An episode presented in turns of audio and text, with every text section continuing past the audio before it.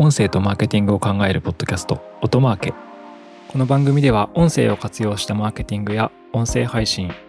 音声に近い領域の広告やアドテクコンテンツについてお話ししていきます。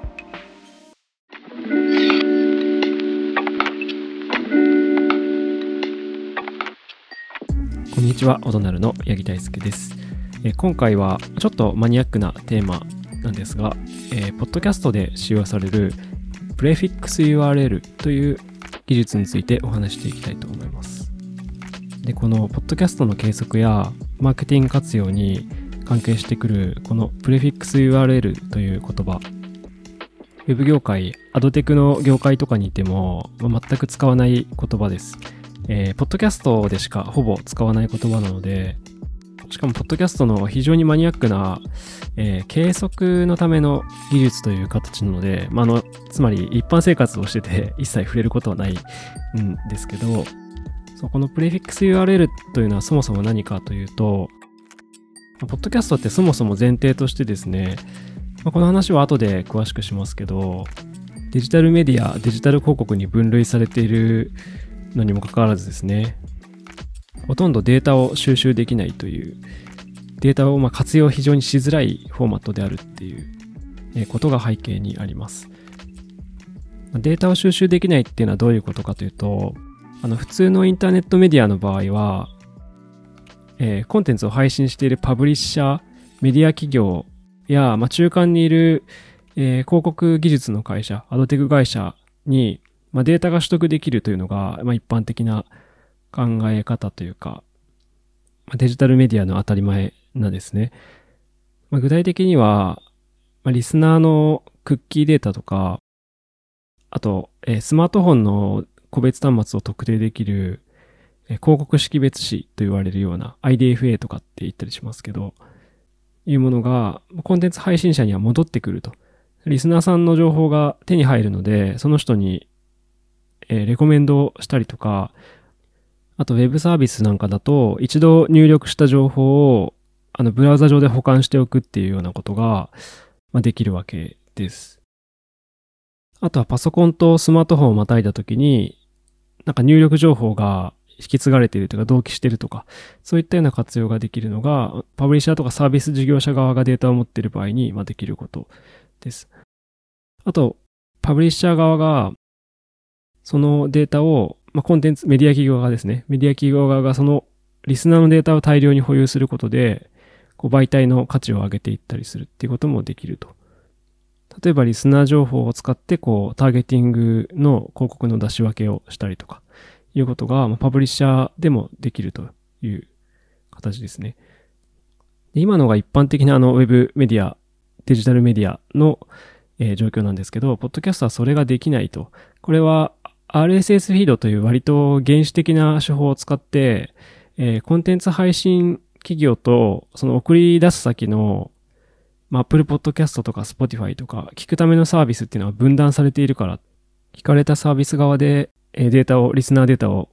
持てていても、それをこう、配信者側に、メディア企業側に返ってこないっていうか、戻されてこないっていうようなのが、あの、ポッドキャストにおけるデータの、まあ、課題と言えるわけです。ただですね、えー、ポッドキャストでも、えー、戻ってくるデータというか情報もあって、それが数少ないデータなんですけど、それが IP アドレスと、えー、ユーザーエージェントって言われるような、ユーザーエージェントっていうのはですね、利用者が使用している OS の情報と、あとブラウザだったりとかアプリの情報が返ってくるっていう感じですね。本来この IP アドレスでも、このユーザーエージェント OS やブラウザ、使用アプリでも個人特定はほぼ不可能なんですよね。情報が荒すぎて。ただ、唯一これらの情報は、えー、戻ってくるというか、ポッドキャスト配信者側にも取得できるという情報になっています。で、この情報はどこに溜まっているかというと、えー、ポッドキャスト配信をしているサーバー側に、まあ、溜まっています。サーバー側って言っても、今、ポッドキャスト配信しているのに、えー、自社でサーバー立ててる人ってほとんどいないと思うんですけど、もし自分たちでサーバーを立てていたり準備している場合は、そのサーバーの生ログに、まあ、返ってきていると。IP アドレスとユーザーエージェントが返ってきていると。で、そうじゃない場合って、まあ、アンカーで配信してたりとか、あの、サウンドクラウドで配信してたりとかしてると思うんですけど、その場合はそういった CMS、えー、ポッドキャスト配信システムみたいなところに、まあ、データが溜まっていると。で、こういったあの、ポッドキャスト配信サービスを使ってる場合の、えー、なんですかね、希少なポッドキャストで取れるデータ、IP アドレス、ユーザーエージェントっていうのが、生データとしては、まあ、取り出せないっていうことがほとんどなんですよね。まあ、SARS みたいな感じですね。クラウドサービスを思い浮かべてもらいたいんですけど、なんかクラウドのサービスでクラウドのサービスの、えー、サーバーの生ログとかって絶対見に行けないと思うんで、まあそういう感じで、本来、あの、こちらの手元、配信者、配信企業側に戻ってきてるデータなのに、まあ、クラウドのサービスとかを使っていると使用することができないと。まあ、かといって自社でサーバー立てるっていうのは今、ポッドキャスト配信のために現実的ではないと思うので、そこで登場するのがこのプレフィックス URL という技術になります。まあ、技術というか仕様というか手法というか、まあそういう感じだと思うんですけど、はい。具体的にはですね、えー、ポッドキャストを送り込んでいる配信サービス CMS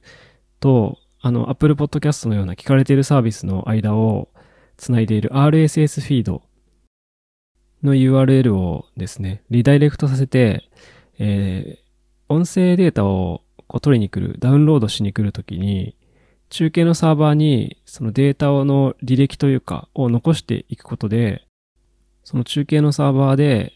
IP アドレスやユーザーエージェントという本来、ポッドキャストで取れる、えー、リスナーの、まあ、数、限りない少ない希少なデータを取得できるというような技術ですね。で、ここまで聞いて、あの、頭がハテナってなってる 方も、あの、いるかもしれないので、もうちょっと簡単に言うと、既存のポッドキャスト CMS、サウンドクラウドとか、オムニスタジオとか、メガホンとかにプレフィックス URL というものを、まあ、1行設置すると、え本来取得できないえユーザーの IP アドレスやユーザーエージェントというようなリスナーの情報を収集したり活用できるようになるような技術だという感じです。つまり、ポッドキャストで集められるデータを抽出できる技術みたいな感じですね。でここまでが前半ということで、えー、後半では、えー、これが具体的にどう使えるのかとか、どんなサービスに活用されているのかとか、あとどんな CMS だったら使えるのかみたいな話をしていきたいなと思います。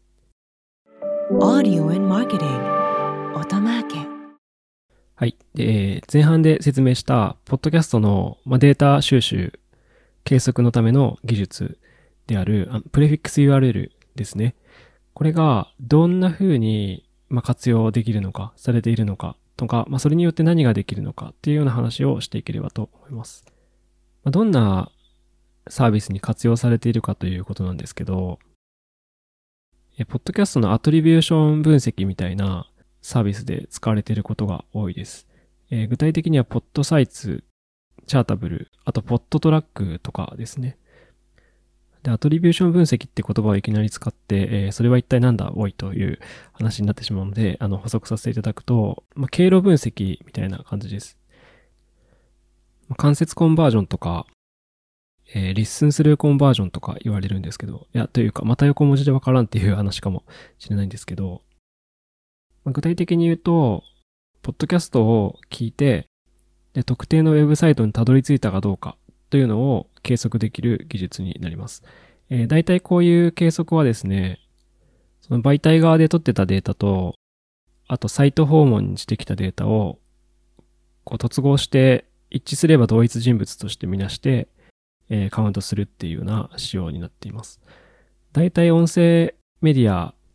全般の課題としては、広告出稿したけど効果がわかりませんっていうことが課題としてあると思うんですけど、このアトリビューション分析を行うと、まあ、一部ですね、データが完全に取れなくて欠損する場合も、部分的に欠損することもあるんですけど、え、音声広告接触者がサイトに訪問したのか、えー、物をコンバージョンページまで飛んで、ネットショップとかで購入したのかどうかっていうのが計測できるようになるという形です。でこういったあの、アトリビューション分析というのは、ウェブメディアとかの場合は、クッキーやアプリの場合は広告識別子ですね。IDFA とか AAID とか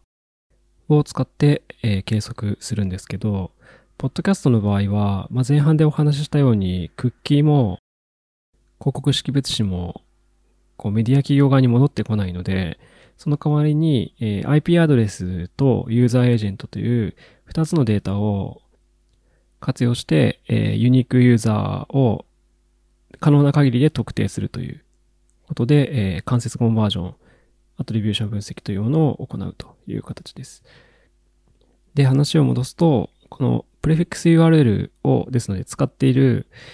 えー、サービスというのは、えー、ポッドキャストの効果計測ツールということになります。えー、ポッドサイツ、チャータブル、ポッドトラックなんかは使用しています。えー、ちなみに、このポッドキャストでも何回かお伝えしていますが、この3つのサービスのうち、前半2つ、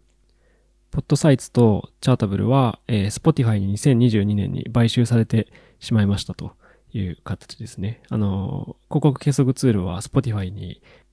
飲み込まれてしまったという感じなんですけど、まあ、この話はプレフィックス URL とは関係ないので、えー、この辺にしときますが、なので、プレフィックス URL で何ができるかというと、まあ、活用されているので、多いパターンとしては、えー、ポッドキャストでの、えー、サイト訪問やアプリダウンロードのような効果計測ということになります。ちなみにこのエピソードで音声広告という言葉を何度か使っていますが、実際はですね、えー、ポッドキャスト内に出した音声広告も計測できますし、そのポッドキャスト自体を計測することもできます。つまり、企業がやっているブランデッドポッドキャストって言われるような、こうオウンドメディアですね。企業がやっているポッドキャストの場合も、えー、このプレフィックス URL を使えるサービス、もしくはプレフィックス URL 自体を使うことで、ポッドキャストを聞いた人が、えー、サイト訪問したのか、売り上げに貢献したのかというのを、まあ、コンバージョン計測のような形で計測することができます。部分的にデータ落ちをするという弱点がありますが、例えば IP アドレスがコロコロ変わってしまうような環境下、移動中とかですかね、具体的には。とかの計測はデータがうまく活用できないことがあります。まあ、とはいえ、ポッドキャストってですね、ダウンロードされるんですよね。なんか Wi-Fi 環境下で、こうフォローしてるエピソードが、新着エピソードを出すと、家にいる時にダウンロードしておくみたいな仕様のアプリが多いかなと思うので、そうすると大体家の Wi-Fi の IP アドレスは、あのルーターを1日1回引っこ抜いているという、まあ、変わった人がいなければ、原則はま数ヶ月は変わらないっていう形だと思うので、まあそういった形で使用に足るリスナーデータを収集できるというような形です。あとはデータ絡めたちょっとマニアックな話になるんですけど、そのポッドキャストで IP アドレスとユーザーエージェントを取得しましたと。で、それをあの別のデータと突合することで IDFA ともしくはクッキーと、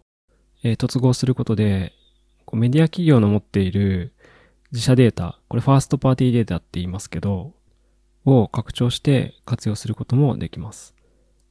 と抽象的に話すと非常に難しいので、まあ、これはあのメディア企業向けですね。あの、法人としてのパブリッシャー向けの話ですけど、あま、もしくは、あれですね、データを自社で持ってるような CDP とかを自社で持ってる、データ基盤を持ってるような、えー、事業会社、大手企業さんなんかにも活用できる手法だと思います。で、まあどういう話かっていうと、えー、ポッドキャストでプレフィックス URL で IP アドレスとユーザーエージェントを収集した場合、例えば、えー、とあるリスナーさんの IP アドレスが、えー、192.168.111の111だとしますよね。で、この人を、えー、リスナー X さんとしますと。で、一方で、まあ、メディア企業とか事業会社が持っているデータ基盤上に、まあ、ガンダムの好きな30代男性のデータがあったとします。まあ、名前が取れてなくても、まあ、そういう属性のデータがあって、で、その人のデータ上に取れてる情報として、まあ、クッキーもあると。えー、広告識別紙もあると。で、かつ、そのユーザーのウェブサイトからウェブページを閲覧してきた時のデータが、えー、IP アドレスが192-168-111-111だった場合、この場合、先ほどのリスナー X さんと、そのガンダム大好きな30代男性でクッキーも IP アドレスも取れてる、えー、ウェブサイトを訪問したユーザーっていうのは、まあ、同一人物であるってことがわかるので、かつウェブサイト訪問時にクッキーを付与していれば、まあ、クッキーデータもある、えー、30代ガンダム好きの男性で、かつ、ポッドキャストを聞いた人っていうような属性が出来上がる感じです。で、これによって、え、本来、ポッドキャストだけでは完結できなかった情報を、IP アドレスとかユーザーエージェントで付き合わせて拡張することができるっていうような使い方ができます。それによってデータを使ったあのマーケティング戦略とかをしている会社さんには、ポッドキャストのデータも一応組み込めるようになるという形です。えー、突合はしづらいんですよね。IP アドレスとか、あの、ユーザーエージェントだけでは、突合しきれない、完全にユニーク特定できない場合もあるので、ちょっと癖のあるデータではあるんですけど、一応理論上はそういった形の活用ができるという形になります。であと、これ、じゃあどうすればいいんですかと、使う場合にどうしたらいいですかっていう話の制約だけ一応お伝えしておくと、えー、重要なのは、ポッドキャストの CMS なんですよね。プレフィックス URL を使うためのポイントは。で、大体ですね、大手のポッドキャスト、外資系の海外の、えー、ポッドキャストの有料 CMS は、このプレフィックス URL を設置する口がついているので、えー、活用することができます。えー、具体的には、え、サウンドクラウド、オムニスタジオ、あとはメガホンとかでも使えますね。なので、こういった、えー、プロパブリッシャー向け、えー、企業向けのポッドキャスト配信システムであれば、プレフィックス URL を活用することができるという形です。で一方で、えー、無料のアンカーなんかは、もうあれは無料で提供する代わりにデータとかは一切渡さないよっていう思想ではあるので、えプレフィックス URL をつけることができないです。時々アンカーでポッドキャスト番組運用しているえメディア企業さんで計測できないかとか言われることはあるんですけど、アンカーではそのサイト訪問計測とか、えポッドキャストの広告効果の検証とかはできない形になります。ですので企業さんでも、えー、ポッドキャスト配信をある程度効果を見ながらデータを活用しながらやることを、えー、視野に入れていきたいという場合は、有料 CMS をやはり使うのがおすすめです。まあ、ポッドキャストの CMS って引っ越しもできるので、アンカーでとりあえず始めて、ゆくゆく引っ越すとかっていうのでも全然いいと思います。ということで、えー、今回はプレフィックス URL のお話をしました、えー、だいぶマニアックな話というか技術寄りの計測とかの話だったんですけど、そうですね。人生でプレフィックス URL って言葉使うことないかもしれないんですが、サイト訪問計測とか、あと、ファーストパーティーデータとして IP アドレスとかユーザーエージェントを使う場合に、このプレフィックス URL が有効であるということがご理解いただければ、えー、まあ、マーケティング活用には役立つかなというふうに思いましたので、えー、お話ししました。とはいえこれを実装できたりする必要もまあないのかなとは思いますので、まあ、こういったことに興味があればまたお問い合わせいただいたりとかご質問いただければ、えー、我々、異なるがお役に立てると思いますので、えー、お声掛けください。はい、今回は以上です。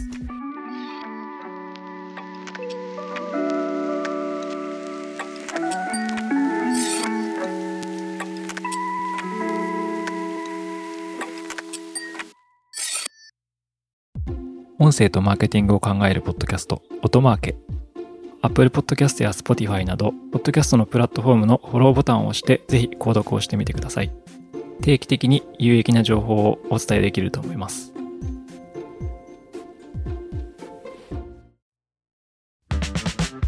はい、アフタートークです。アフタートークでは私が話したいテーマや最近気になることを話していきます。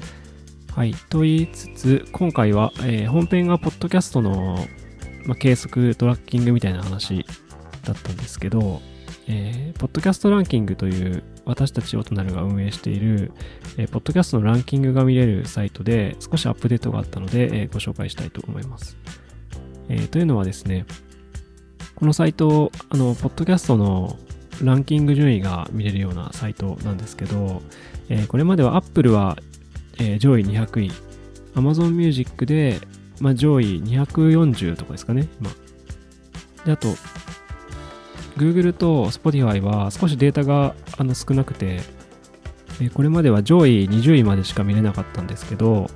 えー、Spotify のポッドキャストのランキングデータを我々のサイト、ポッドキャストランキングで100位まで見れるようになりましたというような、えー、アップデートがあったので、えー、お伝えしておきます。はい、えー、Spotify の総合のポッドキャストランキングが100位まで見れるようになってですね、Apple と見比べたりとか、Amazon Music と見比べたりとかしやすくしているつもりです。で、Spotify の上位100位のランキングを見ると、あの、このサイトだとですね、えー、Spotify のオリジナル番組は画像が表示されないんですけど、まあ、歯抜けになったような状態になるんですけど、やっぱ Spotify のランキングって上位、えー、10位の中でも半分以上が Spotify オリジナルの番組になるっていうような感じかなというのを改めて見て思っていたところです。一部、え、Spotify オリジナルじゃなくても画像のデータがうまく紐づかなくて、えー、表示されてないっていう番組はあったりするんですけど、やはり Spotify オリジナルがあの総合ランキングだと100位以内にかなり多いかなというところですね。あとは Spotify ってかなりアプリとしては若年層に強いアプリなので、あの、まあ、笑い番組とかバラエティみたいな番組が上位に来やすいかなと思いました。あの、Apple Podcast とか Amazon とか Google だと、もっとニュース番組とかが上位に上がるんですけど、まあ、Spotify の場合は、あまりそういった固めの番組がランキング上位に来ないなっていう傾向も感じています。まあその一方で、あの我々のサイトで見れる、えー、ランキングの数は少ないんですけど、Google Podcast なんかはもう真逆で、割と大人向けのコンテンツが、えー、ランキング上位に上がる傾向があるなっていう感じですね。あの、ラジオ日経の番組とか、えー、あとは日本放送、文化放送、TBS みたいなラジオ局のやってる番組が上がりやすいっていう感じかなと思います。ま、これは多分 Android を使ってる人たちが Google Podcast って使ってるケースが多いと思うんで、私のイメージだと、なんでしょうね、ガジェット好きとか、わかんないです。すごい偏見ですけど、そういうちょっとエンジニアリングが結構好きみたいな層とか、あとはビジネス層の男性とか、まあ3、40代以上の男性とかっていうイメージがあるので、そういった層に人気の番組がやっぱり上位に来てるかなっていうふうに思いました。あんまりそうですね、若い女性が Google Podcast 使ってるイメージは全くないなっていう感じとか。あと Google Podcast って裏側はあの Google ホーム、スマートスピーカーともつながってるので、どうなんでしょうね、利用率のデータとかがなんか共有されてるような気もするんですよね。スマートスピーカーの Google ホームで再生されても、あの、ポッドキャストの再生データだと、えー、Google ポッドキャスト出てる時があったりするので、これちょっと状況に、とか、あの、計測ツールによるんですけど、なので、えー、結局、スマートスピーカーで Google ホーム持ってる人たちって、私も含めて、なんかちょっとそういうガジェット好きな男性みたいなイメージがあるので、そういう傾向もあるかもしれないですね。ということで、私たちの会社オトナルで運営している、えー、ポッドキャストランキングというサイトで、Spotify のランキングデータが100位まで見れるようになったよという、えー、話から、Google ポッドキャストのなんかランキングの話にも少し触れたという感じです。えー、各プラットフォームの上位ランキングってやっぱ結構違うので、やっぱ常連番組は常連番組でいるんですけど、微妙に見てると傾向あるので、なんか見比べてみたりしても、え、面白いかなというふうに思いました。またランキングの変動データなんかを見てですね、え、気になることがあればまたここでもご紹介としていければというふうに思いました。はい、今回のアフタトークは以上です。